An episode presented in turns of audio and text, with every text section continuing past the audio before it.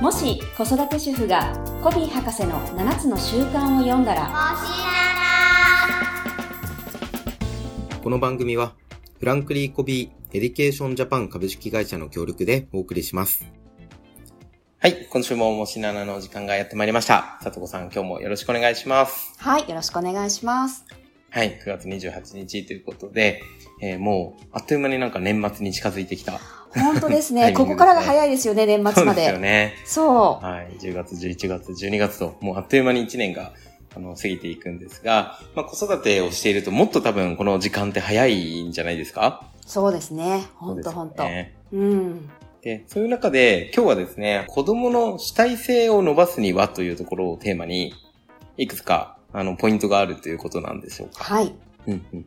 多分、たくさん要素ってありますよね。いろんなポイントがありますよね。そうですねうん。うんじゃあ、まずは今日は子供の主体性を伸ばすにはシリーズ第1弾ということで、はいじゃあ今日のテーマをお願いします。はい今日はですね、えーまあ、心理的安全を確保するおうということをテーマにしていきたいなと思いますなるほど。あんまり聞き慣れない言葉だと思うんですけど、心理そうです的よね安全性。うん、はい。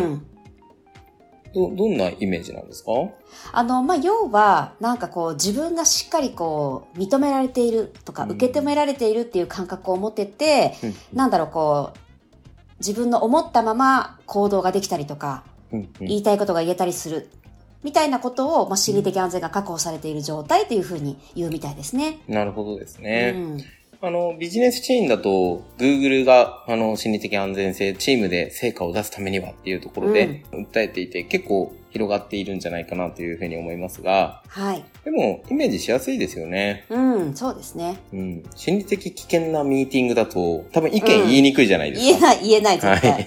えーそれどういう根拠とかもなんかいきなり詰められるみたいな、こう意見言いにくくなるのが心理的危険みたいなところうん、ですそようねで。すよね。うん。でも心理的安全は、まあ、いいねいいねっていう形で、どんどん受け入れてくれたり、うんこう、広げていったりとか、そういう、まあ、チームミーティングとかができたら、やっぱりういいアイデアも出やすいよね、みたいなところが、Google 発信で結構言われていたところですが、これはあの、はい家庭にも使えるというこそうとでですすね。ね、ううんん、だからやっぱり子供たちがその親の目を気にして何かが言えないとうか、ん何かができないとかはい。やっぱりそういう環境だとねなかなか子供たちの主体性って育たないのかなっていうふうに思うので、うんうんただやっぱりここってでも意外とできていない時もあると思うのでちょっとここを大前提として最初に押さえていきたいなと思います。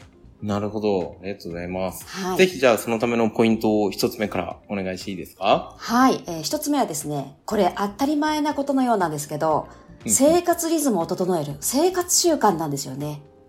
へえ、心理的安全性のために生活リズムを整える。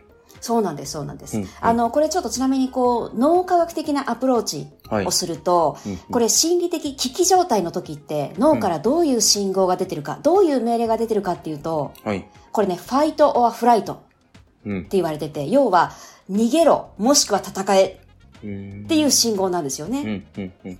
なのでやっぱりそういう時って、もう冷静な判断とか思い描いた行動ってやっぱりできないなるほのどで、まあ、心理的安全を作るんですけど、そのうん脳が安心だと感じる状態を一番最初に作ってあげるのがね、やっぱ生活リズムなんですって。へえ、なるほど、うん。でも私たちもこう体調悪い時ってちょっと思考できない時ってありますよね。なるほど。確かにそうですね。うんこ睡眠不足とかもそうだし、そまあ、夜更かしとか、う。うまあん大。人で言えば二日酔いとか、そうです、そう です。心理的安全性確かに確保できないかもしれないですね。うん。なんかそれどころじゃないですもんね、もう。ううんん、確かに。もうフライト一択みたいな。そうですね。なんか子供だと、こう、生活リズムが崩れると、どんな影響があるんですかねうん、でもやっぱり、あれですよね、こう、どこか落ち着きがなくなったりとかう、ーうん。ん。なんかこう不安になりがちだったりとか、うん。うん。うん。うんこう安定感がなんかちょっとなくなってくるっていうところはあるとうんうん思うので、ただまあこういうふうに言うとね、こうママたちすごくやっぱ真面目なので、あ、じゃあもうお食事もしっかり作ってとかう、ーん。ね、何時には寝かさなきゃ、みたいな風になってきちゃうと、これまた、はい。その圧がね、子供たちにとっては心理的危機を作ったりするので、なるほど。そう、ここはなんかもうほどほどでいいと思うんですけうど、んで、皆さんもう、ここはね、結構できてると思うのうで、ん。うん。うん、ただやっぱ健康のこう三大要素って、やっぱ睡眠、栄養、運動うん。うん。なので、まあ、この3つの要素におけるその最重要事項だけ抑えていくような、うん。うん、なるほど。感じでもいいのかもしれないですし、結構私たち健康って、あ、はいこれがいいんでしょって思い込んでいたりすることあるんですけど、うんそれって結構自立と違うこともあるので、そうですね。なんかちゃんとね、そのプロからうん教えていただくっていうことも必要かもしれないですよね。ううんん。そうですね。勘違いというか、そ迷信みたいなものもありますう。よね。うん、うん、う。うんん。なるほどですね。なんかこう、やっぱりへ生活リズムっていうと朝起きる時間とか、うん、夜寝る時間とか、あとは食事とか、そういうところになってくるっていう理解で合ってますかはい、そうですね、ううんんでもなんかやっぱりこれ子供たちに限らず大人を見ててもそうなんですけど、うん睡眠課題の人多いなって感じますね。おうん。子供たちでも、我が家の子供たちってまあ中高生なんですけど、ーはい。あの、結構早く出るんですよ。うん。そう。まあ私が一番早いんですけど、我が家では。へーはい。私あの、9時には寝てるのでもうう、ーん。そう。ただやっぱり子供たちも多分11時には遅くてもうん寝てる感じ。なんだけなるほど、どそのお友達の話を聞くと結構2時3時まで起きてるお友達もいるんですって。まあ中高生になるとそうですよね。うん。あと昼間寝てる人もいま すからね。 そうですね。なるほど。そう。うん。なので睡眠はね、なんか少しずつ。で、やっぱりね、6時間は最低でも寝れるとうんうんいいですよね。まあ、子供は8時間とか言いますしうん、ね。ううん。ん、うん。なるほど。じゃあ、まずはそこを、あの、生活リズムを整えていこうというところが一つ目はいということなんですそうが、です、そうです。二、つ目はどんなことがありますかはい。。二つ目はですね、まあ、家庭内のちょっとコミュニケーションにフォーカスをしていただいて、うん、うん。はい。あの、お家の中で、やっぱり需要と共感を中心としたコミュニケーションをとっていただけると、子供たちの心理的安全は作りやすいのかなというふうに思いますうね。ーん。需要と共感。共感はわかるけど、需要って、パッとイメージが浮かばないんですが。あ、なんかでもこれ、受け止めるっていう感じですね。うん。まあ、必要とされてるとかも含めて。そうそうそうそう。ですかねうんうんううんん。なんかこう、会話ってよくキャッチボールに例えられるじゃないですか。でもなんかどうしてもなんかたまにキャッチボールっていうよりは、ええ、うん、なんだろう、そのままなんかバットで打ち返しちゃうようなうん。うん。コミュニケーションも結構あるのかなと思って。なるほど。うん。まあ、無視してしまうも含めて、こう、ボールそをうそう。打ち返すこともせず、もうなんか、ボール来てるけど、知らんぷり、みたいな。うん。そういうこともなんか忙しい時あるかもしれないですよね。そう。でもやっぱりそうするとね、やっぱりあの、究極はもう本当無視が一番辛いって言いまうんすもんね。うんそうですよね。うん。なるほど。まあだから、受け止めてあげることや、発信したことに共感することっていうのが、心理的安全性を作っていくと。そうです、そうでうんす。そう。でも結構やっぱここを通り越してやっぱりアドバイスしようとしたりとか、ああ。評価ししたりしてしまうことが多いんですよね。あの、うん本当うんに子供に良くなってほしいという思いからなんですけど。そうなんですよね。そお父さんお母さんは経験が豊富なんで、うんいろんなね、成功もせ失敗もしてきた中で、子供に失敗させたくないって思う気持ちもわかるんですけどね。う。うん。そう。あとやっぱ教えたいっていうのが結構ありますよそうね。ですねそなんかこう、うん教育の中で、なんだろう、主体性を伸ばすってあんまりイメージしたことないですもんね。う。うん。でそも、うそ子供が自立して成長して立派な大人になっていくっていうところがある意味ではゴールにすると、う。うん。主体性がある子供に育った方が、やっぱりそこに到達しやすいですもんね。うん。まあね、なんといっても7つの習慣の1つ目の習慣がうん主体性を発揮するそうですもんね。うん。はいうん。で7つの習慣の中での主体性っていうのが、いわゆる主体性、言葉通りの、文字通りのものももちろん大事なんですけど、うん。ね、役をするときに竹村副社長がすごい困ったって言ってましたよね。はいはい。うん。ぜひそこを紹介いただいてもいいですかあ、はあの、英語だとね、こう、be proactive っていうね、あの、風になってるんですけど、まあ、それをね、こう、主体性を発揮するっていうところで、ただやっぱ主体性のまた定義もね、人によって違ったりする中で、あの、7つの習慣の本の中では、あの、まあ、いろんな表現されてるんですけど、あの、はい竹村副社長は、そのやっぱり流れを変える人になるっていうところをうんおっしゃってましたよね。そうですうね。ん。やっぱり確かに流されるってなると主体性は発揮していないっていうことで考えると流れを変える人自分うのんこう意見だったりとか、まあ思いだったりとかそういうのを実現させるっていうのは大事に確かになりますよね。そうですよね。ううんん。私なんかはね、あの、自分の人生に対する責任を取るっていう表現が、結構最初びっくりしたというか、うん、うわー、厳しいなーってなんか思いましたね、最初。そうですね。うんまあ何かのせいにしてたら自分の人生じゃないっていう話ですからね、関心度はっていうところを、7つの習慣の中でも言っていますが。そうですよね。うん。うん。で、そういうその主体性を伸ばすために、今回その心理的安全を確保する。で、そのために二つ目のテーマが需要と共感っていうところなんですが、うんなんか具体的にはどんなことをしたらいいとかありますかまあ、なのでもう本当傾聴一択っていう感じですかね。おー。なるほど。うん、そううん。でもなんか本当傾聴をなんか軽く見てるというか、うん、うん。私たちって。はい。そう。でもやっぱり傾聴を通して信頼ってものすごくやっぱり作れるうんし、うんその結構私たちってその本当に話を聞いてるもらってる時、こう自分でアウトプットして自分で気づいていくことってあるじゃないですか。ああ、そうですね。話してるうちに整理をされてとか。そう。で、やっぱうん話すと自分を客観視できる部分もあるから、うん。自分で話してて別に何を言われなくても、あれちょっと私おかしいこと言ってんなとか、うん。ねえ、あれなんかちょっとずれてるなって、やっぱりこう自己評価できるっていうことがすごいんですよね。確かにそうですね。あの、私研修講師をやってる中で、はい。こう最近かなり意識的に変えたことがあって、うん。何か気づいても、こう、受講生がですね、まあ、要は、失敗だったりとか、気づいても言わないようにするようにしてるんですよ。なるほど。うんで、気づくんですよ。うん。うんうん。絶対言われた時より、気づいた時のが成長につながるんですよね。そうですよね。うん。ほんとそうだと思います。だから言われると嫌じゃないですか。指摘をされたみたいな感やじだ。うで。ん。だから心理的安全性は確保されないんだなっていうことに、なんかすごく気づかされた経験があってですね、うん。あ気づくってとてつもないパワフルなことなんだなと。だから子供にもそれをしてあげたらいいってことですよね。そうですよね。いやでも本当ね、気づきって本当パワフルだと思いますし、本当にやっぱり自己評価でしか人は変われないうん、うん、うん。中で、やっぱりその機会を奪ってしまうとね、はい。やっぱり成長につながらないから、うんそうのん教えるとかじゃなくて、本当今ね、言っていただいたように、その気づくのを待つっていうのもそうですね。すごい大事。でそのための傾聴なんですよね。そういうことですようね。ん。うん。だって、お父さんお母さん気づくに決まってるじゃないですか。先にうん先に気づいちゃうから言ってしまう。うん。うん。うん。なんかね、コップ倒そうとか、気づくじゃないですか、先うに。ん。うんいいんですよね。もう一回くらい倒して、そなんで倒れちゃったかを一緒に考えて、う。うん。じゃあどうしたらいいかを一緒に考えてっていう、自分で気づいたら、次、あ、またやってしまいそう、じゃあこっちに置こうとか、うんなん。か子供が考えるっていうことを気づいて考えるっていうのが、やっぱり主体性伸びそうでいすよや、本ね。当そうですよね。うん。うん。いや、なんか、確かにって思うことなんか、あの、前にも、もしならでも紹介していただいたと思うんですけど、こう、靴を履くのを待つかうどうかんとか、うんうん。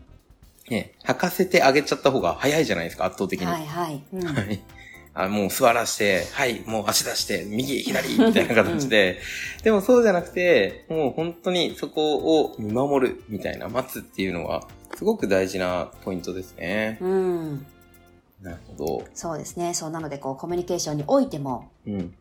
うん。このヘルプじゃなくてアシスト的な関わりをするという意味でも、うんその傾聴するっていうことと頭に置いて、はい。こう、需要と共感に集中するうん。っていう感じですね。受け止めて気持ちに寄り添うっうん。うん。ていうところですよね。うん。はい、ありがとうございます。はい。他には何かポイントありますかあとはですね、これ3つ目にお伝えしたいのが、うんうんえっと、こう、自分の取説を持てるようにしてあげる。これ、こう、いわゆるこう、メタ認知力を育てるっっていうとこ。ろ。まあ、7つの習慣で言うと、やっぱその自覚という力うん自覚するっていうところを、こう、育ててあげるっていう意味で、ここを最後にお伝えしたいなというふうに思います。おー自分の取説を持つっていうのは、うん子供が自分のっていう意味で、そうです、そうです。いいんですよね。うんあ、だから、僕はこういうことが得意なんだとか、あ、こういうことは、はちょっと苦手だなとか、うんうんうんうん、あ、こうういうことが大好きで、これは好きじゃない。ん。うんまあまあ自分をなんかこうよりよく理解するっていう感じですかね。うん、うんなるほど、うん。それが心理的安全につながるんですね。うん、そうですね。で、結構やっぱり特に子供たちのうちって他者からの評価をもらうことが多いじゃないですか。特にやっぱ先生だったりとか。そうですね。でね、ご家庭においてはこう両親からも、うん君はこういう人間だよみたいな、あなたってこうよねとか。うん。うん。で、やっぱネガティブなことほどこうズバッと入って行きがち。確かに。だとすると、やっぱりその他者の評価をそのままこう自分のはこういう人間だっていうのにしてしまいがちうん。なんですけど、やっぱりそのまま行くと、大きくなった時に、こう他人からどう見られるかとか、うん。うん。っていうことばかりこう気にするようになってしまったりあー。なるほど。するので、あの、あ、あなたにはそう見えていたんだね。でも僕は自分のことをこう思ってるっていうのがあると、うーん。そんなにこう振り回されなくなるというか、う。なるほど。うん。自分に軸を持てるようになる感覚、そうですね。そうです、そうでん。す。うん。まあだから違う考え方は、まあある意味当然じゃないですか。うん、うん、うん。なのに、みんなこうしなきゃいけないみたいなのに、周りの目だったりとか評価に縛られて生きていくと、やっぱり主体性はどんどん減っていきそうですよね。そうですよね。うん。うん。やっぱそこ大きな確かにポイントですね。うん。で、そのために自分の取説を持つ。なんかどんなことを具体的にできるとか、イメージありますかあの、なので、やっぱりここは、まあ、本人にね、やっぱ質問してあげることがいいかなっていうふうに思うんですけど、はい。ね、で、なかなかやっぱ子供たちでもね、うんあんまりこう、自分のことを理解するうん習慣なんてないじゃないですか。ないですよね。でね、自分に対して質問するなんてことも子供たちはないので、はい。そこをなんかこう聞いてあげるみたいな。うん何をしてる時が一番好きとか。うーん。うん。なるほど。なんかある意味では内政のサポートですよね。そうそうそうそうう。ん。うんそうですよね。うん。あとはやっぱりね、もちろんその、こちらから見て、例えば子供たちの良いところだったりとか、あ、ここは改善した方がいいなって思うところを伝えてもいいと思うんですけど、うんその時はね、ぜひこう、あの、アイメッセージで、そうですね。うん、あなたってこうよね、じゃなくて、うんうん。お母さんはこう思うよっていうところ、あくまでも私の主観ですという前提で伝えてあげることがすごく大事かなと思いますよね。そうですね。うんまあ、。さっきの指摘の話じゃないですけど、そっちの方が受け取りやすいですしね。うん、そうそうそうう。んうん。なんか子供たちって純粋にお母さんに喜んでほしい、お父さんに喜んでほしいっていう気持ち大きいじゃないですか。はいはい。なので、なんかそういう気持ちがあるってことは、アイメッセージで伝えたら、あ、お母さんはそういうふうに思うんだって受け止めやすいっていうところがうん。あって、まあ受け止めるイコールちょっと意識をするでしょうし、うんうん。でもね、あなたこうだからこうしなさいって言われたら、言うメッセージで言われたら、まあまあ、心理的安全性もなく、うん。主体性も伸びず、そう、まあ、ただ嫌感だけが残るみたいなね。ううんん。信頼貯金は減っていき、みたいな。そうですよね。そうですね。まあ、そこは大きいですね。うん。うん。本当。で、やっぱりこう私たち人間って自覚するだけで飛躍的に成長するって言われてるので、やっぱり子供のうちから、はいこの自覚、自分をこうメタ認知するっていう習慣が少しずつでも身につくと、うんやっぱり大人になった時に全然違うかなっていうふうに思います。なるほどですうね。ん。他人知。まあ、自分を知っていることって大きいですもんね。うん。大きい。で、分かってないとやっぱ振り回されちゃいますもんね。そうなんですよね。うん。まあ、最初に自分軸って言ったように、自分ってこういう人間なんだって、得意も不得意も、好きも嫌いも、ちゃんと理解していれば、なんか、こちゃんと断ることもできるし、うん、うん、うん。うん。僕なんかもそうで、すごい弱い人間だって分かっているから、タバコを一本も吸ったことないんですよ。ね、今まではい。うん、うんうん。で、吸ったら絶対一生吸うって分なるかっほてどるんで、一本目うん吸うんわなきゃ一生吸わないじゃないですか。うん。なんかそこなんですよね。それもメタ認知だと思っていて、はいはい、そうですよね。はい。意志が弱い人間で、こう自分は、こう、すぐ弱い方に逃げるみたいなのを知っているから、うん。最初から立つみたいな。なるほどう。ん。うん。やっぱりそこも自分の軸ですよね。そうですよね。うん。ほんとほんと。もう確かに自分の取説、なんで考えられるようになったんだろうとか思うと、なんか親がきっとサポートしてくれてたんでしょうね。うん。そうですね。あとはやっぱりね、きっとね、内省する機会が多う分、他の人より少したくさんあったりとか、うん、うん。っていうことがあったのかもしれないですよね。そうですね。うん。ありがとうございます。はいさ。あ今日のテーマ、まあ、急に始まったですね。子供の主体性を伸ばすにはシリーズということで、ははい、い。第一弾だったんですが、うんぜひ最後にじゃあまとめをお願いできますかはい、ありがとうございます。あの、まあ、子供たちの、まあ、人生を支えていくというか、まあ、7つの習慣では1個目の習慣である主体性を伸ばすためにということで、今日は1つ目にもう、一番多分ベースだろうと思う心理的安全を作るというところをお話しました。はいで、一つ目は、まあ、そのために、やはり、こう、生活リズムうんを整えてあげると、やっぱり脳が安定してくるので、うんまあ、そこをやってあげるということと、えー二つ目は、まあ、需要と共感を中心としたコミュニケーション。うん傾聴をしてあげるうんっていうところ。そして三つ目は、えっ、と、子供たちが自分のことを理解できるように、自分の取説を持てるように関わってあげる。ということを今日お伝えしました。